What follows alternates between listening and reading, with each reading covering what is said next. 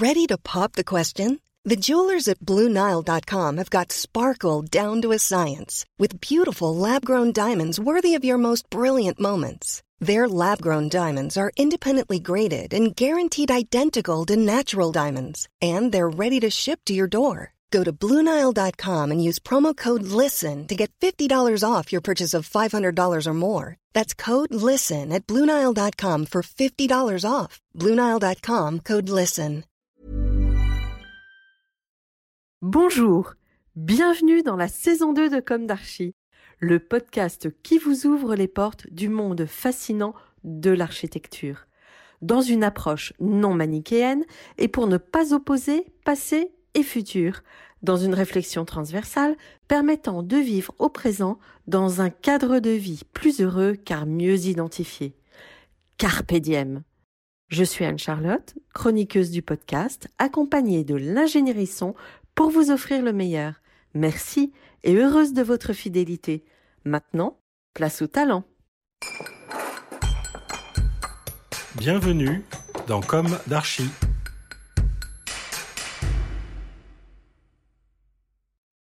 Chers auditeurs, ravis de vous retrouver aujourd'hui en compagnie de Nicolas Delon. Bonjour Nicolas Delon. Bonjour. Bienvenue dans Comme d'Archie. Vous êtes architecte, fondateur avec Julien Chopin et à la tête du collectif d'architecture Encore Heureux. Le collectif a été fondé en 2001. En 2016, Sébastien Aymar vient vous rejoindre, puis Sonia Vu en 2019. Vous revendiquez une pratique généraliste axée sur une conception ouverte des bâtiments, mais aussi des installations, des jeux ou encore des expositions.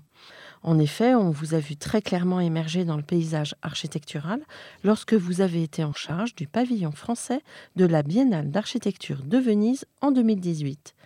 Vous avez pour désir de rimer avec exigence, lucidité, optimisme et engagement. Je cite. Je crois que vous êtes intervenu là beaucoup euh, dans des radios, dans des podcasts. Alors, euh, on va essayer de bien cibler notre propos pour enrichir hein, les, les, choses. Euh, mais on va commencer par le début. Quel est votre parcours, votre jeunesse? Où s'est ancrée votre envie d'architecture?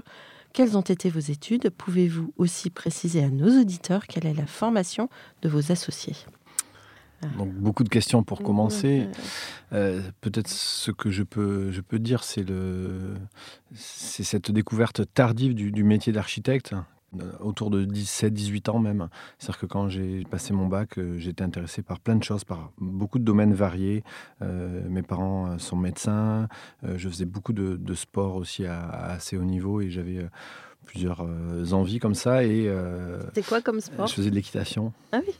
Euh, et, et, et, du coup, en discutant avec un conseiller d'orientation, est émergé ce métier qui, qui permettait de continuer à apprendre dans des domaines très variés. Et c'est la grande force de ces études d'architecture qui sont des études passionnantes. Et, on parlera certainement du passage des études au, au métier. Euh, mais ces études où vous apprenez à la fois la résistance des matériaux, l'histoire de l'art, euh, le dessin, l'informatique, la sociologie, l'anthropologie, la philosophie, euh, la géographie. Et j'étais en tout cas attiré par, par cette idée de, de continuer à apprendre dans des champs variés, à l'inverse de choisir une spécialité qui m'aurait éloigné de, cette, de ce champ des possibles.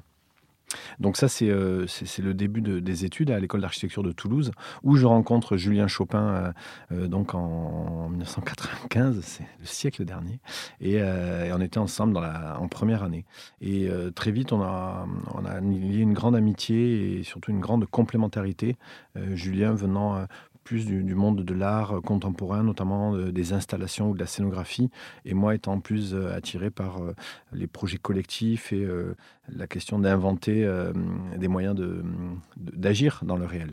Euh, et donc on, on a commencé très tôt à sentir que on pouvait faire des choses ensemble. Ensuite, je suis parti étudier à Montréal, à l'Université de Montréal, en, en échange. Julien est parti étudier la scénographie à Clermont-Ferrand et on s'est retrouvés à Paris-la-Villette, où on a passé notre diplôme ensemble en 2002. Voilà. Vous êtes méditerranéens tous les deux? Euh, On est originaire du sud-ouest, du Lot et de l'Aveyron. Donc ah oui. euh, moi j'ai grandi à Villefranche-de-Rouergue, euh, une des deux sous-préfectures de l'Aveyron, et Julien euh, a grandi à Cahors, le, le chef-lieu du Lot. D'accord, donc avec euh, des périodes d'apprentissage euh, dans de grands espaces? Absolument, donc Dans la tout à fait. Hors de la ville ou en tout cas Ouais. hors de, des métropoles, euh, c'est une certitude. Avec ce, voilà, quand on est euh, enfant ou adolescent, euh, ben, notre environnement, on a l'impression que c'est le seul qui existe. hein. On, on- on fait des voyages avec ses parents, on sait que les choses sont différentes ailleurs, mais euh, malgré tout, on est euh, imprégné par le, contexte dans lequel on, grandit, et, euh, et c'est quelque chose qui a été euh, fondateur aussi dans notre approche, euh, notamment à ce rapport entre l'espace, le temps, la question écologique, et puis la question aussi de, des relations sociales, parce que en fonction de la taille de l'endroit où vous, où vous grandissez, c'est c'est pas les mêmes histoires non plus qui s'écrivent avec votre entourage et avec les gens qui sont autour de vous. Donc en fait, vous êtes resté à Paris après. Et après, euh, Ça a dû être commençant un choc quand même. Comment- ça, ça a été un choc, ça a été une découverte, ça a été une, une, une forme d'épopée euh, arrivant dans cette ville du Nord euh, inconnue et considérant que euh, cette intensité de cette ville, euh, à la fois attirée, excluée, on prend souvent l'image d'un soleil euh, qui à la fois vous, vous attire et, vous brûle euh, en même temps, et cette concentration d'énergie, se rendre compte aussi que c'est un lieu où, le monde entier converge. le quartier où j'habite, dans le 10e arrondissement, il y a 140 nationalités dans un, arrondissement. Et dans le 10e arrondissement, il y a 80 000 euh, habitants. Donc c'est gigantesque. C'est des densités parmi les plus hautes euh, du monde. Euh, mais c'est l'état de la planète qui s'est urbanisé depuis les années 50 à toute vitesse. Aujourd'hui, on a dépassé euh, le, Il y a plus d'urbains que de personnes qui ne vivent pas en ville à l'échelle mondiale. Et donc, c'était aussi considéré que c'est là que, que des choses se jouent et qu'en tout cas, on avait envie de, de l'expérimenter ou de le découvrir. Tout de suite alors, à la sortie de l'école Oui, ensuite, euh, on va dire que notre envie d'action euh, qui s'est euh, manifestée très tôt, on n'était pas encore diplômé, qu'on a voulu faire nos premiers projets. Et ensuite, étant à Paris, bah, c'est là où nous les avons fait. Et puis de fil en aiguille, on en a fait des, des- petits, des moyens, des plus grands. Et on va dire que c'est chaque projet qui amène celui d'après. Donc c'est une forme de, de récit euh, que l'on peut essayer de réécrire a posteriori. Mais il faut être très vigilant parce que c'est vraiment... euh, euh, il y aurait eu énormément d'autres chemins possibles. Et c'est un mélange d'intuition, de, hasard, de rencontres, de détermination, de travail. Mais c'est tout ça mélangé qui fait qu'on peut revenir sur des parcours. mais moi, je le dis souvent quand j'interviens dans les écoles d'architecture, c'est chaque parcours s'invente, chaque parcours à chaque moment peut se dédoubler ou peut se réorienter. Et donc, euh, je ne pense pas du tout à un aspect linéaire euh, des parcours. Je pense que après, on peut essayer de, poser des récits dessus, euh, mais ça reste des récits. C'est pas forcément la réalité. Donc, c'est important aussi de, le dire aux gens qui nous écoutent, je pense. Mm, mm, mm. Donc, vous avez commencé votre activité d'architecte quasiment à la sortie de l'école. Alors oui, mais pas notre activité d'architecte justement. Mm. Nous étions architectes, mais euh, nous avons considéré que l'architecture était trop complexe, trop lente. Et donc on a commencé par des projets beaucoup plus rapides, beaucoup plus légers, des projets de scénographie, notamment de scénographie urbaine. Donc on a commencé par une installation euh, qui s'appelle Herbe folle euh, en 2001 sur les bouches d'aération du métro, où on, s'était rendu compte qu'il y avait un souffle d'air qui, qui permettait de ventiler le métro et qui était une, une ressource. Et on est venu comme ça modifier euh, cette perception du souffle en installant euh, euh, des fines bandelettes de tissu, euh, de la toile de, de- parachute, qui étant très légère, venait faire une transformation du trottoir. Et donc ça, on l'a fait sans autorisation ni de la ville ni de la RATP, vraiment sous un mode pirate, pour explorer euh, la transformation de l'endroit où nous habitions euh, et de voir en quoi modifier le trottoir, modifier aussi la façon dont les gens allaient percevoir leur environnement. Donc là, on était vraiment euh, très éloigné de l'architecture et on a mis beaucoup de temps, on n'était pas du tout pressé de construire. Alors que d'autres d'autres amis qui étaient avec nous à l'école avaient vraiment cette envie pressante et urgente de réhabiliter un appartement ou de faire. Peut-être aussi par, pour des raisons économiques Peut-être. faut vivre aussi de son métier. Absolument. Euh, Mais par contre, et c'est une bonne question, euh, dès le début, on, était euh, au moment où l'informatique a- arrivait euh, dans ce métier et allait changer beaucoup de choses. Et il se trouve qu'on avait développé des compétences pour faire des images de synthèse. Et donc, on arrivait à financer nos projets très légers de scénographie en travaillant une semaine par mois en faisant des images de synthèse. Et donc, on est, j'avais appris à, Montréal un logiciel de 3D assez innovant qui n'était pas très connu, qui allait très vite. Pour les techniciens, c'est un logiciel qui s'appelle FormZ et qui, à l'inverse de, 3ds Max ou d'autres logiciels qui étaient beaucoup plus longs en calcul et en apprentissage, nous permettait d'être très rapide. Et donc, on avait cette double activité qui nous permettait d'avoir d'un côté un travail qu'on pourrait dire alimentaire, mais qui nous a quand même beaucoup formés, parce qu'on est devenu très experts, on va dire, dans la production d'images et de modélisation, parce que l'image, c'est le résultat, mais avant, il y a tout ce qui est la modélisation, qui est l'idée de dessiner en trois dimensions un projet qui est au début en deux dimensions. Et donc, c'est euh, à la fois un exercice incroyable de perception de l'espace, de perception des points de vue, de, la réception. C'est très proche du cinéma, c'est très cinématographique, le choix des cadrages, le choix des éclairages, le choix des matériaux, euh, le choix de la mise en scène. Donc, ça a été euh, un grand apprentissage. Ça nous a aussi. on a rencontré beaucoup d'architectes aussi à ce moment-là. C'est ce que j'allais vous poser comme question. En fait, ça permet aussi d'analyser le travail de l'autre. Absolument. Donc, ça, ça a, été, ça a été passionnant parce qu'on se retrouvait à, à modéliser des hôpitaux, des logements des bureaux, euh, des centres culturels, des salles de spectacle, etc. Une grande diversité et, beaucoup d'amitié aussi avec des architectes qui... Euh, Justement, vous aviez des chouchous? On avait des chouchous, on a travaillé avec beaucoup de gens, mais euh, à cette époque-là, on a, travaillé avec K Architecture, Architecture Karine Hermann et, Jérôme Sigvald, qui sont devenus des, grands amis. On a travaillé avec Vincent Parera, on a travaillé avec des gens très différents et qui, voilà, qui pour nous étaient aussi des vrais architectes. Et nous, à ce moment-là, on se disait architecte, mais on n'avait pas vocation à produire de l'architecture. C'est la différence entre euh, une formation et l'application de cette formation. Mmh, mmh, mmh. Alors, euh, on l'a compris, hein, vous êtes euh, plein d'attention pour la durabilité, en fait, pour, pour la planète. Oui, c'est presque plus que ça, parce que la durabilité, on, on s'en méfie de ce mot euh, qui, qui, peut cacher euh, la forêt des, des, désastres en cours. C'est comme quand on parle de développement durable, euh, voilà, c'est plutôt le, nom du problème que celui de la solution. Alors, oui, il faut peut-être aussi expliquer à nos auditeurs que derrière ça, il y a aussi des filières économiques qui, qui s'ancrent et qui, du coup, font du business et qui ne sont pas vertueuses, forcément. Absolument. En, tout cas, non, le, cet enjeu qui nous obsède, qui nous, qui nous percute, c'est c'est la conception de, nos limites matérielles d'abord. Il faut savoir que donc euh, il y a 200 000 habitants euh, par jour en plus sur une planète euh, qui est finie, c'est-à-dire qu'il y a un nombre de ressources limitées et que depuis euh, les années 50, on a euh, exploité, euh, on parle d'extractivisme dans l'idée d'aller chercher les ressources naturelles où qu'elles soient, et on est arrivé à un épuisement de ces ressources. Et donc, il ne faut pas avoir fait 15 ans d'études pour comprendre que quand les ressources s'épuisent et que les personnes qui vivent de ces ressources-là continuent d'augmenter, ben voilà, il va falloir repenser beaucoup de choses. Et donc ça, c'est la vision générale que beaucoup de gens partagent, mais on pense qu'elle est n'est jamais assez partagée. Et on pense que chaque métier doit se questionner euh, face à ce nouveau euh, paradigme, on pourrait dire, euh, qui est, ou ce nouveau, cette nouvelle condition d'existence. dont parlerait Bruno Latour, par exemple, cette zone critique qui fait que l'être humain il peut habiter à quelques kilomètres au-dessus de la ligne de l'océan et puis quelques centaines de mètres en dessous, mais en fait c'est très très mince cette mmh. zone dans laquelle on peut habiter. Et mmh. plus bas on peut pas et plus haut on peut pas. Euh, même si on envoie des, robots sur euh, Mars ou ailleurs. c'est ce que j'allais vous dire, peut-être que Elon Musk est un espoir. Alors, euh, on ne le classerait pas dans la catégorie des espoirs, mais un espoir de récit peut-être. Mais en tout cas, penser que à grande échelle, on pourrait quitter cette planète nous semble, là pour le coup, une, une vraie fausse bonne idée.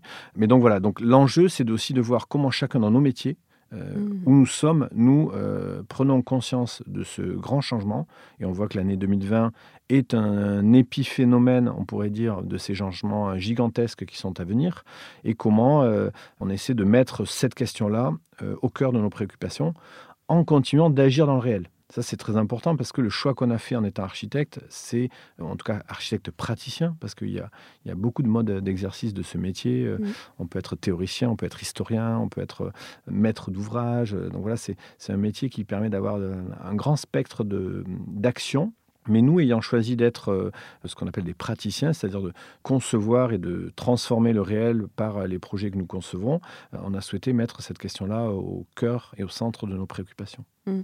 Alors justement, euh, en quoi le collectif Encore Heureux diffère-t-il finement des agences d'architecture classique des agences qui concourent, donc qui proposent un projet, qui répondent à des appels d'offres, contact des promoteurs, qui il y a quand même, même s'il y a une diversité à l'intérieur de l'architecture, mhm.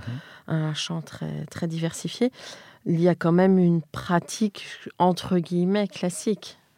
Qu'est-ce qui vous diffère vraiment? Le... Alors vous êtes un collectif déjà, l'ego, on le met de côté, c'est ça? Non, c'est pas, c'est, plus, c'est plus compliqué que ça. Euh, historiquement, c'est sûr qu'on était vraiment à côté. Euh, et d'ailleurs, on, a eu le prix des jeunes architectes, donc les, albums des jeunes architectes mmh. euh, en 2005, 2006, et on n'était pas inscrit alors des architectes. Donc mmh. notre pratique avait été identifiée comme étant un potentiel des potentiels jeunes architectes euh, euh, que l'on souhaitait accompagner, mais il se trouvait qu'on n'était pas architecte. Donc il y avait ce décalage-là et on jouait sur les, les, deux fronts d'être architecte dans le monde artistique, ce qui est très rassurant, et être plutôt des artistes dans le monde de l'architecture, ce qui était aussi rafraîchissant. Mmh. Donc on avait un peu cette, cette vision comme ça d'être jamais à l'endroit où on nous attendait. Mmh. donc, mais ça, c'était plutôt historiquement.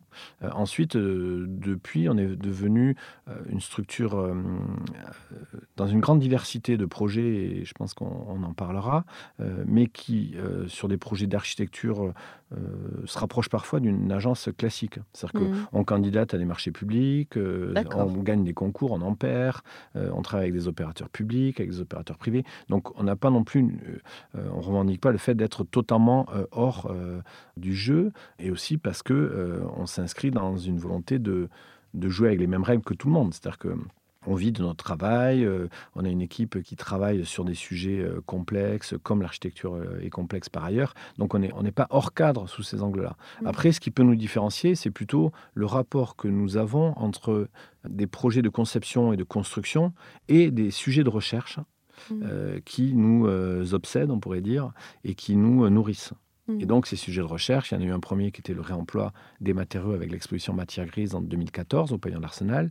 Il y a eu bien sûr euh, la Biennale de Venise en 2018 avec les lieux ah infinis. Ah, quelle reconnaissance il, y en a, qui ont travaillé toute leur vie, qui en ont rêvé toute leur vie. Vous, vous arrivez et clac Alors, on arrive clac, oui et non, parce que euh, parce qu'on considère que c'est un sujet qui a été choisi. Euh, que Matière Grise, euh, qui avait été une grande exposition sur, sur le sujet du remploi, avait été un précédent où euh, on avait démontré qu'on était capable d'être commissaire d'exposition, parce que c'est très particulier hein, d'être commissaire d'exposition, c'est pas du tout être, c'est presque un autre métier.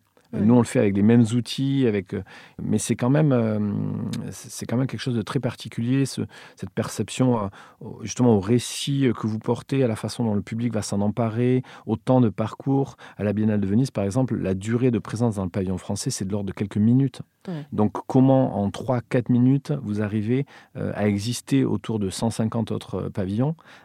Quel message vous souhaitez passer? Mais comment vous avez des, des différences de niveau de lecture qui permettent à une personne d'y passer trois minutes, mais à une personne d'y passer une demi-heure et à une personne d'y passer deux heures, mm. parce que vous sous-tendez ce fond, ce contenu. Donc c'est passionnant. Euh, et surtout, ce qui nous intéressait, et ce qui nous intéresse encore, parce qu'on prépare une troisième exposition euh, pour le mois de mai euh, qui va se tenir au 104, une grande exposition qui va s'appeler Énergie, désespoir. Voilà, donc ce rapport entre ce qui nous nourrit et, ce qui nous désespère. Mm. Et ce qui peut donner de l'espérance. Exactement, tout à fait. et donc, euh, on, s'est beaucoup, euh, beaucoup appliqué à, à partir de nos questionnements propres et à se dire, en fait, on a besoin de les partager. On a besoin de partager des questions plus que des réponses. Ça, mhm. c'est très important euh, parce que, par exemple, le sous-titre de Lieu infini à Venise était construire des bâtiments ou des lieux. Point d'interrogation. C'est-à-dire mhm. qu'on n'est pas en train de dire voilà ce que devrait être l'architecture. Voilà une architecture écologique, voilà une architecture sociale, voilà une architecture qui évite de démolir et qui euh, réhabilite les bâtiments existants. Euh, c'est pas c'est pas notre euh, propos en tout cas. C'est en tout cas c'est pas la façon dont on a envie de le raconter. C'est plutôt de dire partageons nos affects partageons nos perceptions du réel, partageons ce qui nous fait décoller, entre guillemets. C'est-à-dire que Mhm. tout d'un coup, on tombe sur des projets, sur des gens, sur des, sur des histoires incroyables et on a envie de les, de les ra- de les raconter et de les partager. Et pour nous, une exposition, le, en tout cas le cœur de- des expositions qu'on a pu faire, c'était vraiment euh, cette idée de, partager à la fois une prise de conscience Mhm. sur l'épuisement des matériaux, euh, par exemple, pour l'exposition matière grise, ou sur euh, euh, l'enjeu de, de considérer que la seule enveloppe d'un bâtiment n'est pas garante de la, la- la qualité de vie euh, qu'elle va accueillir. Donc c'est le rapport entre la forme et le fond, le Mhm. contenant et le contenu. Mhm. Voilà. Donc ça, c'est des, grandes questions. Euh, il se trouve que pour ces expositions-là, on invite aussi des penseurs à venir euh, écrire, réfléchir avec nous, écrire dans les catalogues, qui sont aussi des objets très importants, euh, car c'est les objets qui restent. Une exposition, elle a un temps limité. Et donc c'est ce, donc c'est, un détour un peu long, mais pour vous dire, peut-être que la spécificité, ou en tout cas l'approche particulière que nous avons, c'est vraiment de, de concilier ces deux parties. euh, on pourrait appeler ça euh, d'un côté de la recherche et de l'autre côté de l'action, mais euh, c'est beaucoup plus imbriqué que ça. Et, et c'est peut-être ce qui... euh, Oui, parce qu'en fait, votre recherche, elle est aussi mise en application. Exactement. Mm. Et, et du coup, on est constamment Mm. en train à la fois de nourrir notre recherche par le fait de se confronter au réel, et en parallèle de ça, puiser dans le réel des, des preuves de la recherche. Mhm. Et parce que par exemple sur le réemploi, ça peut être facile de dire bah oui, il faut réemployer les matériaux parce que euh, ça va sauver la planète. Mais en fait, quand vous êtes sur un chantier et que vous percevez la complexité de transformer euh, les modes constructifs, de transformer même l'industrie euh, du BTP telle qu'elle est structurée, bah, Mhm. du coup, ça vous permet d'avoir conscience d'une complexité réelle Mhm. euh, qui ne vous empêche pas d'agir. Mais en tout cas, euh, si vous n'avez pas conscience de cette complexité-là, vous allez agir euh, dans un monde idéal qui n'existe pas. Donc peut-être ce qui nous obsède, c'est d'essayer de dégager ces marges de manœuvre, de les identifier, de voir leur taille, parce que des fois la marge de manœuvre est très fine, et ça ne veut pas dire qu'elle ne peut pas faire un effet levier, comme on appelle, c'est-à-dire que tout d'un coup, euh, on passe par un petit trou, et puis ce petit trou, euh, il, emporte tout le reste. Et puis, euh, ça, nous, ça nous force aussi à beaucoup de, prévoyance, de modestie et, et d'attention. Et je pense que ce mot-là de l'attention, il est clé. Peut-être qu'il nous différencie, pour parler de la question de l'ego, on le différencie de l'intention. L'intention, c'est l'architecte euh, qui veut imposer sa vision parce que euh, Il projette. voilà, parce qu'il projette et parce Mhm. que il s'est réveillé le matin avec euh, l'idée qu'il fallait faire un bâtiment rond, rose ou, ou avec des écailles. Et l'attention, c'est c'est très différent. C'est plutôt considérer que à quelque endroit que l'on intervienne, il y, a, euh, il y a un environnement bâti, il y a un environnement historique, il y a un environnement géographique, euh, il y a des, êtres vivants euh, humains et non humains, il y a de la poésie, il y a du sens, et que il y a des matériaux, et que nous, nous allons composer avec cela, en en ayant en tout cas conscience. Et, euh, Alors justement, en ce moment, il y a une tendance qui est celle de qui prône plutôt la réhabilitation que raser et recommencer. Vous avez un point de vue là-dessus à exprimer? Ah, on a un point de vue très très clair, c'est que euh, il faut absolument arrêter de construire tant que l'on n'a pas euh, rénové ou réhabilité euh, les bâtiments existants. Et ça, c'est à la fois pour des questions écologiques, pour des questions économiques, pour des questions historiques. Et là, on pense qu'il faut vraiment, euh, voilà, il faut vraiment changer la façon que nous avons de considérer que c'est plus rapide de démolir et de reconstruire, que c'est plus rapide de jeter de la matière et de remplir des décharges en Ile-de-France et ensuite d'importer des matériaux qui viennent de l'autre bout du monde parce que ce sont les moins chers, qu'en fait, euh, on n'a plus le droit de faire ça. Donc, euh, nous, on est euh, très engagés dans ce sujet. Il y a par exemple des millions de mètres carrés de bureaux vides en Ile-de-France. Voilà. Et, on continue à construire. Et on continue à construire, on construit des bureaux. On sait qu'il y a un déficit de logement qui est gigantesque et le rapport de la Fondation Abbé Pierre tous les ans nous rappelle les millions de personnes qui sont dans une grande précarité d'habitat. Mhm. Donc, on est engagé de toutes, euh, de, de toutes nos Mhm. forces dans ce, dans ce champ-là. Mais du coup, quel est votre rapport avec le monde de la promotion immobilière? Vous arrivez à leur parler? Alors, nous, je pense qu'on on parle vraiment avec un spectre très large euh, Ouais. euh, d'interlocuteurs et, euh, et Ils vous consultent Ils nous consultent. Euh, il faut toujours se méfier des grands ensembles. là. C'est comme dans, dans tous les domaines. Euh, il n'y aurait pas d'un côté euh, la promotion euh, privée, en tout cas immobilière, qui aurait rien compris et, et avec des gens malfaisants et puis de l'autre côté mm. des acteurs publics qui seraient éclairés. Donc nous, en fait, on, travaille vraiment avec des gens très différents et il se trouve qu'il y a des, on arrive à partager nos intuitions avec des gens un peu dans tous les domaines parce que on voit bien que les jeunes générations aussi, même parmi les promoteurs, se questionnent et sentent bien qu'au fond d'eux, quand on rase des quartiers entiers pour mettre un village olympique, ils sentent bien que c'est pas vraiment le sens de l'histoire et qu'on est peut-être à côté de la plaque. Mm. Donc voilà, la machine continue d'avancer et euh, c'est peut-être trop dur de l'arrêter euh, brutalement, mais on travaille avec des acteurs qui, euh, qui se questionnent en tout cas. Et nous, on pense que le, point de départ du changement, c'est le questionnement. si, vous, voilà. si on a des certitudes, on ne changera jamais. Et donc, on essaie de travailler sur les, les troubles, on pourrait dire. D'accord. on va juste deux minutes revenir sur votre parcours avec l'une de mes questions récurrentes dans Comme d'Archer qui est est-ce qu'aujourd'hui vous avez le sentiment d'avoir accompli ce que vous imaginiez à la sortie de l'école? Alors ça, c'est pas vraiment une question qui, m'obsède. Euh, je me rappelle par contre de ce que nous avait dit euh, Jacques Boulet, qui était notre, notre directeur de diplôme euh, à Julien Chopin et moi-même, avec qui nous avions passé notre diplôme. Il nous avait dit quand vous sortez de l'école, en fait, vous avez trois grands choix de, travailler, pour travailler. soit vous rentrez dans une agence d'architecture et puis vous allez faire vos armes en apprenant au contact ce métier qui est très complexe et il faut, il faut beaucoup de temps pour l'apprendre dans sa diversité, dans sa complexité. Dans, voilà, il faut connaître vraiment des choses dans un spectre immense. Donc voilà, ça c'est un axe. Soit vous vous installez à votre compte et puis vous allez commencer par des petits projets, euh, souvent pour la famille ou parce que, euh, parce que peut-être que vous n'avez pas forcément des besoins de gagner votre vie, parce que ça arrive aussi à hein, des gens qui mm. sont comme ça, euh, qui n'ont pas cette pression-là, qui n'était pas notre cas à Julien et à moi. soit vous inventez votre métier et vous inventez votre accès à la commande. Mm. Et donc, évidemment, euh, il nous a dit ça très clairement et ça nous a vraiment euh, marqué parce qu'il euh, sentait, je pense, qu'on était clairement fait pour la troisième solution et qu'en en fait, on allait se débrouiller.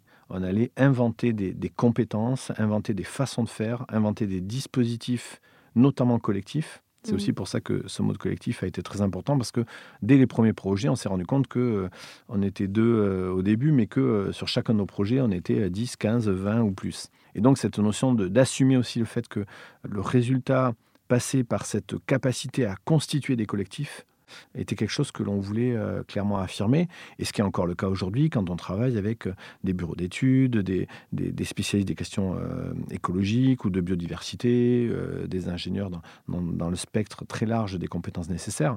voilà, on retient toujours le nom de l'architecte, mais derrière, c'est des équipes de 20, 30 ou 40 personnes. Et donc, voilà, c'était un peu ce, ce sens-là, et on va dire que c'est encore ce qui nous occupe aujourd'hui. C'est-à-dire qu'on continue, je pense, hein, même si euh, on a pu se, pas s'agir, mais en tout cas euh, considérer que pour agir, on devait aussi à moment donné rentrer dans les, règles communes, euh, mais on continue d'inventer des façons d'agir et des façons d'inventer notre métier. Alors, on a parlé là de vous. Pouvez-vous nous raconter maintenant l'histoire de vos projets? Alors les projets, euh, il faudrait euh, un podcast par projet, mais euh, parce que c'est des histoires. Non mais, non, mais ça viendra peut-être. en fait, c'est des histoires très longues déjà. La durée moyenne des projets, en tout cas d'architecture, on va dire le plus court c'est trois ans et le plus long que l'on ait fait, ça doit être 8 ou 9 ans. Mmh. donc c'est vraiment un temps long. Et il se trouve que notre société n'est pas habituée à ces temps longs. Euh, on est dans l'instantané, on est dans le, temps réel, on est dans le digital où on veut euh, tout de suite une réponse, etc. Et le temps l'architecture, en fait, il vient en contradiction avec cette accélération euh, de la société dans laquelle nous vivons. et donc, il doit se battre aussi pour exister dans un autre temps. Et ça, c'est pas évident parce que c'est aussi euh, un autre temps économique. C'est-à-dire que ces temps longs euh, sont des temps euh, sur lesquels forcément les, moyens ne sont pas toujours adéquats parce que c'est des temps de travail, de retravail, de, de, préciser les choses. Et on voudrait appuyer sur un bouton et puis construire pour pouvoir aller très vite et, avoir des, des bilans d'opération qui rassurent tout le monde. Donc on doit beaucoup parler du temps. Alors qu'on pense que l'architecture est une question d'espace, euh, je pense qu'il faut. Voilà, il faut continuer à dire que c'est autant une question d'espace que de temps, mm. aussi dans les temps des processus, mm. parce que le chantier, l'architecture ne commence pas euh, le premier jour du chantier, elle commence parfois même avant la conception. Donc, mm. on travaille beaucoup avec nos, avec nos, maîtres d'ouvrage ou, les gens euh, qui, nous, qui nous font confiance et qui nous, qui nous proposent de travailler avec eux sur la définition de leur cahier des charges, la programmation vraiment d'essayer de remonter, parce que parfois la, question posée peut partir d'une bonne intuition, mais euh, elle va pas s'incarner au bon endroit ou elle va pas euh, embrasser la complexité. Donc en fait, on, s'est rendu compte que c'était très important pour nous d'être très en amont dans les projets mmh. et ensuite de travailler sur une architecture de processus qui, qui demande plusieurs compétences collectives et notamment la, question de la confiance. C'est-à-dire que euh, l'architecture de processus, c'est considérer qu'on euh, n'a pas encore le résultat final. Et donc, on est obligé de se faire confiance sur la capacité collective à orienter euh, les différentes actions vers un résultat final qui, de fait, va nous surprendre, vu qu'on ne le connaît pas, mais qui serait supérieur à une préconception qu'on pourrait avoir en amont. Vous arrivez à vendre ça à, vos clients? Alors, on arrive à le raconter. Euh, parce que voilà, c'est un métier qui passe beaucoup par l'oralité et par la façon de raconter euh, cela. On arrive aussi à embarquer euh, des, des, commanditaires dans des étapes successives, sans forcément leur dire tout ça, mais en tout cas en considérant que il faut qu'on avance petit pas par petit pas et que euh, euh, s'ils nous font confiance, euh, le résultat sera à la hauteur. Et c'est assez émouvant parce que ça nous est arrivé de, de faire des projets où jusqu'à la, même la livraison finale, la personne qui nous commandait ne savait pas trop en fait ce qu'elle commandait. Et mmh. un peu comme quand vous faites de la cuisine, et vous pouvez dire je vais faire de la moussaka, mais, mais le goût vraiment final de votre moussaka, il sera une fois que vous le mangerez. Euh, donc vous pouvez avoir l'idée, voilà, et, après euh, le chef cuistot ou la personne qui cuisine euh, va lui apporter ce qu'elle sait ou son histoire, etc. Donc ça c'est assez émouvant parce qu'on a le sentiment que c'est l'inverse aussi d'une architecture d'objets, d'une architecture préfabriquée intellectuellement, qui serait comme ça posée sur une ZAC en disant voilà, voilà le bijou. Et c'est assez étonnant parce que vous qui avez commencé par l'image. Absolument. Donc, vous ne proposez pas d'image Alors, si, et là, c'est une, intéressant comme remarque, c'est que en parallèle de ça, on se nourrit énormément de, du récit, euh, bien sûr, général, mais aussi de la perception euh, du réel qui passe par l'image. Et mmh. donc, euh, vu qu'on est vraiment des, enfants de l'image au sens euh, fabricant d'image, on a mmh. vraiment euh, fait nos projets en, construisant, et on le fait encore aujourd'hui avec, beaucoup d'images dans le processus, donc de l'image qui nous permet de, tester des choses, de, revenir en arrière, de, de changer de point de vue, de changer de matérialité, etc. Mais en tout cas, on considère que l'image n'est qu'un élément de cette sédimentation, stratification de la conception. Donc elle n'est pas contractuelle. Elle n'est pas contractuelle, ah exactement. Mmh. Mais par contre, elle, est, euh, elle nous donne une orientation, elle nous donne une vision. Et à un moment, par contre, pour euh, être très précis, à un moment, il nous semble que l'on arrive à un moment où les choses s'articulent et tout d'un coup on se dit là le projet est présent. Mmh. Et donc euh, là, ça va être une image qui va nous guider pendant euh, un temps plus long. Ce C'est pas constamment en changement, mhm. mais euh, en tout cas, il y a ce, moment très euh, presque comme magique. Une ébauche avancée qui, là, du coup, va permettre d'aller vers le résultat final. Exactement. Mhm, d'accord. Alors, quels seraient vos projets emblématiques? Alors voilà, euh, pour répondre à cette question. Je peux, je peux peut-être vous, rapidement euh, vous, en parler de trois euh, projets actuels, un très petit, un très grand et un qu'on vient juste de livrer. Le très petit, c'est un projet qui s'appelle Super Keirou, qui nous a été commandé par un centre d'art qui se situe dans le Quercy, donc entre le entre l'Aveyron et, et, le Lot. Et l'idée était de construire des œuvres d'art refuge pour que ces œuvres d'art posées dans le paysage puissent accueillir des marcheurs euh, voulant dormir euh, dehors. Et donc, c'est un projet porté par une association qui s'appelle Derrière le Hublot. Et donc, ils nous ont commandé, pour le coup, un petit projet. Et on a répondu en concevant et en construisant une architecture en pierre sèche qui s'inspire de l'architecture que l'on appelle des gariotes ou des boris, qui sont ces abris de bergers. Voilà en fonction de la zone géographique, ça peut s'appeler les caselles, euh, les boris euh, ou les gariotes. Et donc ces architectures de pierres sèches qui avaient le double avantage de prélever les pierres dans les champs pour euh, les enlever et faire que l'on pouvait cultiver de manière plus euh, facile, et aussi de construire des, abris euh, pour les personnes qui gardaient les troupeaux ou autres. Et donc on a construit des tentes comme des tentes canadiennes, donc des tentes à deux pentes mais en pierre, avec des artisans incroyables qui perpétuent ce savoir-faire. Et donc on a 110 tonnes de pierres sèches qui sont assemblées sans un gramme de béton. Et donc sur, sur un chemin entre la, entre la vallée du Lot et, et la vallée du Célé, vous pouvez découvrir ces ces, deux petites tentes en pierre et y, passer une nuit gratuitement avec un paysage incroyable. Donc ça, c'est un tout petit projet qui fait de l'ordre de 5 mètres carrés.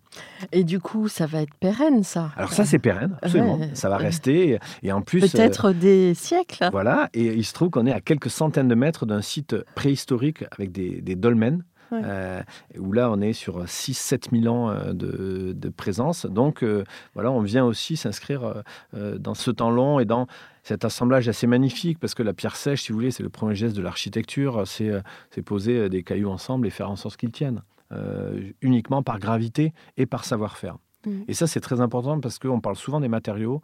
Oui, justement, euh, pas de jointure, c'est juste. Euh, exactement, c'est juste mm. poser les uns contre les autres. Mm. Et euh, on parle souvent des matériaux, on parle assez peu souvent des savoir-faire. Mm. qui est aussi une des parties euh, masquées de nos métiers. Mais sans les savoir-faire et sans les personnes qui construisent les architectures, mm. euh, il n'y aurait rien, il n'y aurait pas le bâtiment dans lequel nous sommes, il n'y aurait pas, il n'y aurait pas de ville, il n'y aurait absolument rien. Donc mm. euh, ça aussi, c'est, ça sera peut-être un autre sujet d'exposition, mais, regardez les métiers des constructeurs. donc ça, c'était un tout petit projet. Un très grand projet, c'est un projet sur lequel nous sommes engagés depuis un peu plus de deux ans et demi, qui est un lycée sur l'île de Mayotte qui est donc un département français de l'océan Indien. Et on a remporté un concours public pour euh, concevoir un lycée euh, général et un lycée euh, professionnel des métiers du bâtiment. Donc c'est assez passionnant comme sujet, un lycée qui sera en capacité d'accueillir 2000 élèves, donc un très gros établissement. Les, normes s'appliquent Alors les normes euh, complètes s'appliquent euh, et au-delà des normes, il y a le fait de construire euh, une architecture tropicale où on est totalement à l'inverse de l'architecture que nous connaissons, où l'enjeu c'est de, ventiler et de faire en sorte que, que des circulations naturelles d'air permettent un confort de vie parce qu'on a un air qui est très humide et qui est très chaud et donc en fait il faut enlever les murs. Mmh. Euh, enlever les murs, mais en ayant euh, des protections parce qu'il y a quand même des, orages et des tornades. Il y a euh, la question acoustique dans un, établissement scolaire où si vous n'avez pas de mur, comment vous, arrivez à faire classe alors qu'il y a des classes à côté, etc. Et en plus, on a un soleil qui ne fait pas la même course que sous notre latitude. Donc, il faut en fait tout réapprendre. Donc, pour cela, on, s'est associé à une agence d'architecture qui s'appelle Co-Architecte, qui est basée à La Réunion, mmh. qui est spécialisée dans l'architecture bioclimatique tropicale. Et donc, euh, ensemble, on a fait ce concours que l'on a remporté. Et euh, une de nos propositions était de profiter de ce projet de très grande dimension, très grande importance, c'est pas loin de, 25 000 mètres carrés, donc c'est vraiment un, très gros projet, pour remobiliser une filière de construction en briques de terre compressées et briques de terre crues, qui était euh, une filière existante à Mayotte, mais qui a été, on pourrait dire, écrasée par l'arrivée des parpaings et de la tôle ondulée. Et donc, euh, on, a souhaité que ce projet soit aussi un démonstrateur et mmh. soit un projet dans lequel on puisse remobiliser des savoir-faire. vous avez réveillé des savoir-faire. Exactement. Mmh. Donc, on est allé rencontrer les petites briqueteries artisanales, les presses, euh, qui souvent euh, avaient été oubliées. Et on a surtout mobilisé des acteurs en leur disant, mais demain, on construit un lycée dans lequel il y aura 600 000 briques de terre crue. Donc, il y a un marché, il y a un besoin de se former, d'embaucher des jeunes et de relancer comme ça euh, une économie vertueuse euh, à destination de la construction. Vous avez euh, trouvé de la compétence chez les anciens? Alors on a, oui, on a trouvé des, anciens briquetiers. Mmh. donc on a monté une, petite antenne de l'agence là-bas, ce qu'on appelle une permanence architecturale qui, qui, est présente sur site et qui a fait tout un travail comme ça d'aller rencontrer toutes les personnes connaissant ces savoir-faire et essayant de les transmettre. Et donc ça, c'est incroyable parce que là, vous dépassez vraiment euh, le métier de, concepteur. Vous êtes euh, bien en amont, bien au-delà. Et, euh, donc c'est un projet auquel on croit beaucoup, soutenu aussi par le rectorat, qui voit aussi ce travail comme étant nécessaire, important, qui permet aussi d'encourager une filière pour d'autres bâtiments qui vont devoir être construits. Et donc on essaie toujours comme ça de, de décaler. Il en est où ce projet? Ce projet Oui, il, en est où? Il a, alors là, il on a fini les études. Et donc, il va y avoir l'appel d'offres euh, dans quelques semaines et euh, le chantier devrait commencer à la fin de l'année 2021. Donc, la euh, briqueterie est en train de se mettre Donc, les acteurs sont en train de se constituer, les, briques sont en train d'être faites. En fin d'année 2020, au mois de décembre, on a construit un premier bâtiment qui est un bâtiment un peu prototype dans lequel on a déjà construit avec de la brique de terre crue. Donc, c'était un moment assez incroyable. Bon, super. Et donc un troisième projet qui nous a aussi beaucoup occupé depuis, depuis 5-6 ans, c'est l'Hôtel Pasteur à Rennes qui est un bâtiment historique du 19e siècle, qui a été une faculté des sciences, mmh. euh, puis un centre dentaire, et euh, dans lequel la ville de Rennes a souhaité mener une expérimentation euh, de programmation active par les habitants. C'est-à-dire que ce bâtiment était partiellement occupé. Et donc, la, ville de Rennes a, décidé d'inviter euh, Patrick Bouchin, qui est un architecte qui a été très important euh, pour nous, euh, à la fois dans notre histoire et dans, et dans les rencontres que nous avons pu avoir avec lui, à venir monter une université foraine qui partait d'un principe très simple, c'est que il suffit d'ouvrir un bâtiment et d'inviter les habitants à l'occuper pour mettre au point un programme et faire émerger des demandes et des besoins. Mhm. Et donc, euh, Patrick Bouchin, avec une jeune architecte qui s'appelle Sophie Ricard, ont habité ce bâtiment pendant plusieurs années. Et ensuite, euh, la ville de Rennes a, passé, euh, a lancé un concours pour transformer ce bâtiment historique en une école maternelle au rez-de-chaussée et en un lieu culturel et associatif dans les étages. Donc un programme mixte totalement passionnant. Mhm. Et on s'est retrouvé embarqué, répondant à ce concours et remportant cet appel d'offres, à devoir accompagner euh, ce projet qui est pour le coup un projet très emblématique d'une architecture de processus où euh, on a pu accueillir des chantiers écoles d'insertion à l'intérieur du chantier, où on a pu passer commande à des tout jeunes designers ou artistes pour réaliser des lustres, euh, des éléments de mobilier, la signalétique avec l'école des beaux-arts de Rennes. Donc vraiment, l'idée du collectif m'est poussée à son extrême, avec une grande complexité du coup de, coordination et d'arriver et à, à, mettre ensemble tous ces acteurs-là. Et on vient d'inaugurer, enfin en tout cas de livrer ce projet il y a quelques semaines. Les, enfants sont rentrés euh, lundi dernier. Et on va dire que c'est très très émouvant de, de, voir ce chemin parcouru. Et surtout, ce qui est très fort, euh, ce qui peut-être pour nos auditeurs important à comprendre, c'est tout le côté invisible de tout ce travail, qui sera certainement visible dans le résultat, mais plutôt perceptible que visible. Vous voyez ce que je veux dire mmh. C'est dire une architecture dans laquelle on va être bien ou c'est parce qu'on va percevoir que les choses ont été pensées, mais c'est pas forcément euh, parce qu'on va voir que c'est une architecture de magazine ou, ou de série mmh, télévision. Pas euh, spectaculaire. exactement. Mmh. Euh, votre équipe est composée de quelle manière? Enfin, vous êtes combien en fait? Alors aujourd'hui, on est autour de 25 euh, personnes, ah euh, avec des profils euh, assez variés. On forme beaucoup de jeunes architectes, donc on est très, très attentif à, considérer qu'une partie de notre travail est aussi de, de former des architectes à nos côtés. Et on est à très grande majorité des architectes. On a aussi dans l'équipe des personnes qui viennent soit des sciences politiques ou, on a une chercheuse là qui vient de nous rejoindre pour une thèse sur les lieux infinis. Et donc, on, on pense aussi que la richesse de notre production, elle, se nourrit de ces profils euh, différents. Et euh, voilà, on a une équipe euh, variée, mais comme toute équipe, j'ai envie de dire. Comment vous imaginez le monde d'après? Alors le monde d'après, c'est à partir de quand, dites-moi Parce que là, j'ai pas suivi. Depuis un an, on nous parle du monde d'après. C'est un peu, c'est la question bateau, mais je trouve que en général, les réponses sont assez riches. Alors, euh, appropriez-vous la question Oui, oui, je me l'approprie. Euh, peut-être que c'est le monde de tout de suite, en fait, euh, plutôt que celui d'après, parce que l'après, c'est ce qu'on ne veut peut-être pas voir. ce qu'il faut qu'on mesure, et ça va être le sujet notamment de l'exposition que nous aurons, si tout va bien, en mai au 104, c'est à la fois le besoin de, de partager le constat. C'est-à-dire que si on continue pas de partager les constats sur sur le monde qui s'effondre, euh, mm. sous un point de vue matériel, énergétique, social, politique. Euh, voilà, donc il faut continuer de, de partager nos perceptions, aussi difficiles soient-elles, Mm. et aussi euh, inquiétante puisse-t-elle mm-hmm. être, mm. et en parallèle, euh, la nécessité de partager les pionniers, les pionnières, les, les, les, gens courageux qui, euh, qui considèrent qu'on ne peut pas en rester là et qu'il va falloir, comme l'histoire de l'humanité, chaque fois rebondir ou réinventer, pas, pas l'eau chaude, mais plutôt réinventer la sobriété de nos vies et de mm. nos villes. Changer de paradigme. Exactement. En tout cas, considérer que euh, l'époque de, euh, de l'énergie bon marché euh, est révolue, l'époque de l'agro-industrie doit être révolue, l'époque d'un monde de la construction qui ne se soucie ni des matériaux ni des personnes qui construisent est révolue. Et, donc, on va voir est-ce que collectivement, on a la capacité à à mettre en action ces choses-là ou à continuer à écrire des, tribunes et des, et des, articles et faire des podcasts sur le monde d'après euh, qui est un mirage. Donc je pense qu'on est, euh, on est dans un moment de vérité un petit peu aussi euh, face à ça. Mhm. Et la question à laquelle j'ai absolument pas la réponse, c'est à quelle mesure allons-nous prendre le virage ou le, changement et, et est-ce qu'on va continuer à saupoudrer comme on fait depuis, depuis 30 ans de l'écologie parce que ça fait bien ou est-ce qu'on va considérer que ça doit être euh, la pierre angulaire de toutes les activités humaines?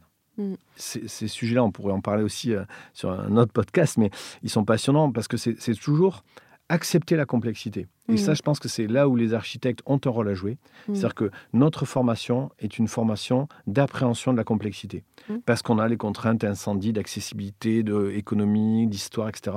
Et puis peut-être aussi de sortir, excusez-moi, je vous interromps, de, du, côté figé de l'architecture. C'est-à-dire que Exactement. je pense que la majorité de votre profession a compris que les choses se jouaient dans un espace-temps. Vous en parliez tout à l'heure.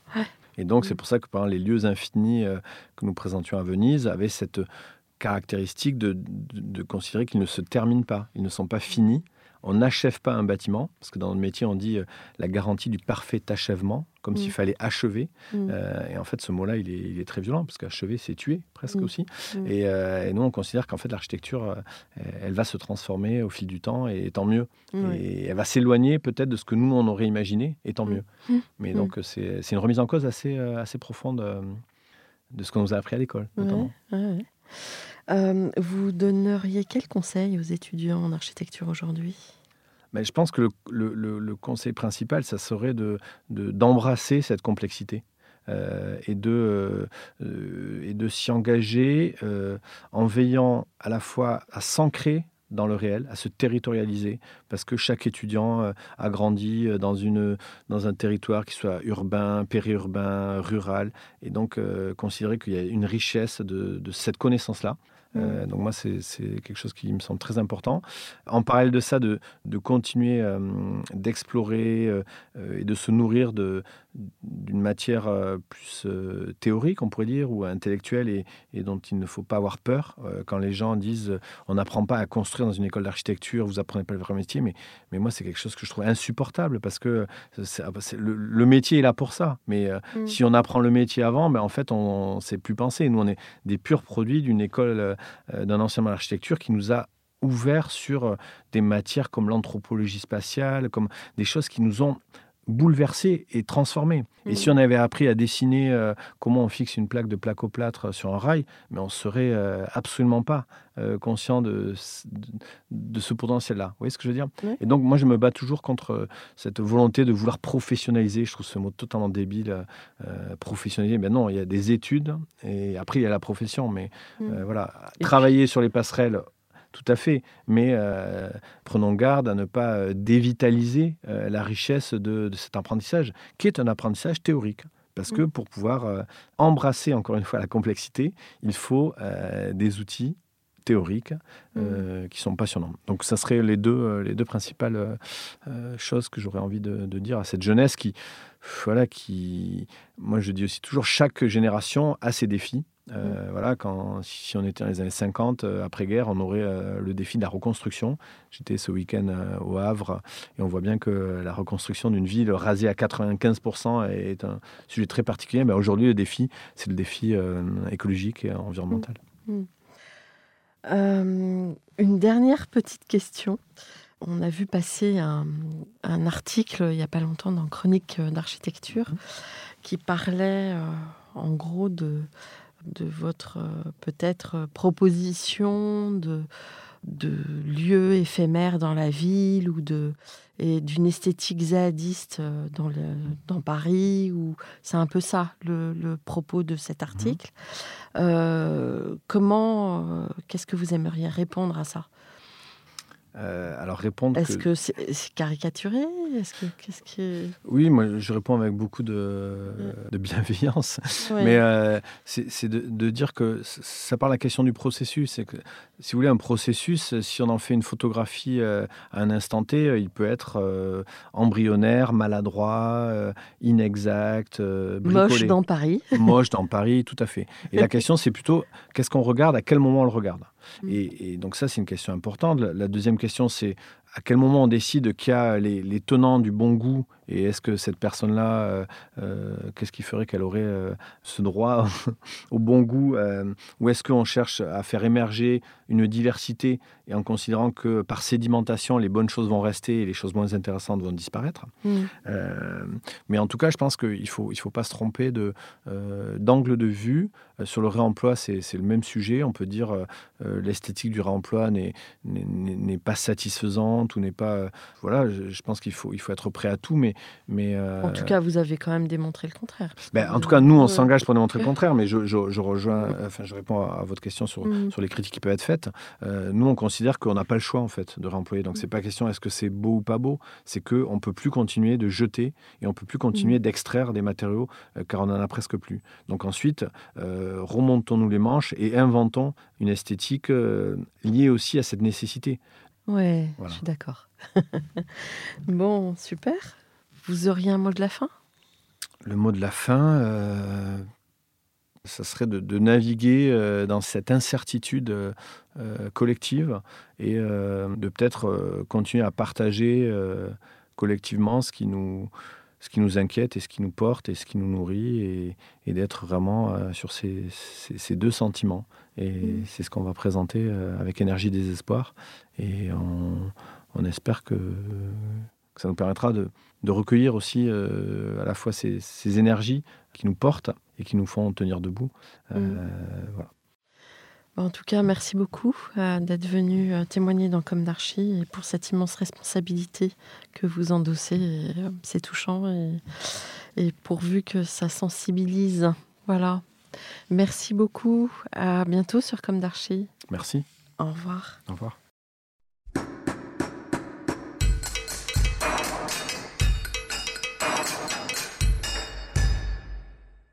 Chers auditeurs, merci pour votre écoute. N'oubliez pas de retrouver nos sujets en avant-première sur Instagram à l'adresse comme d'archi podcast, C-O-M-D-A-R-C-H-I podcast.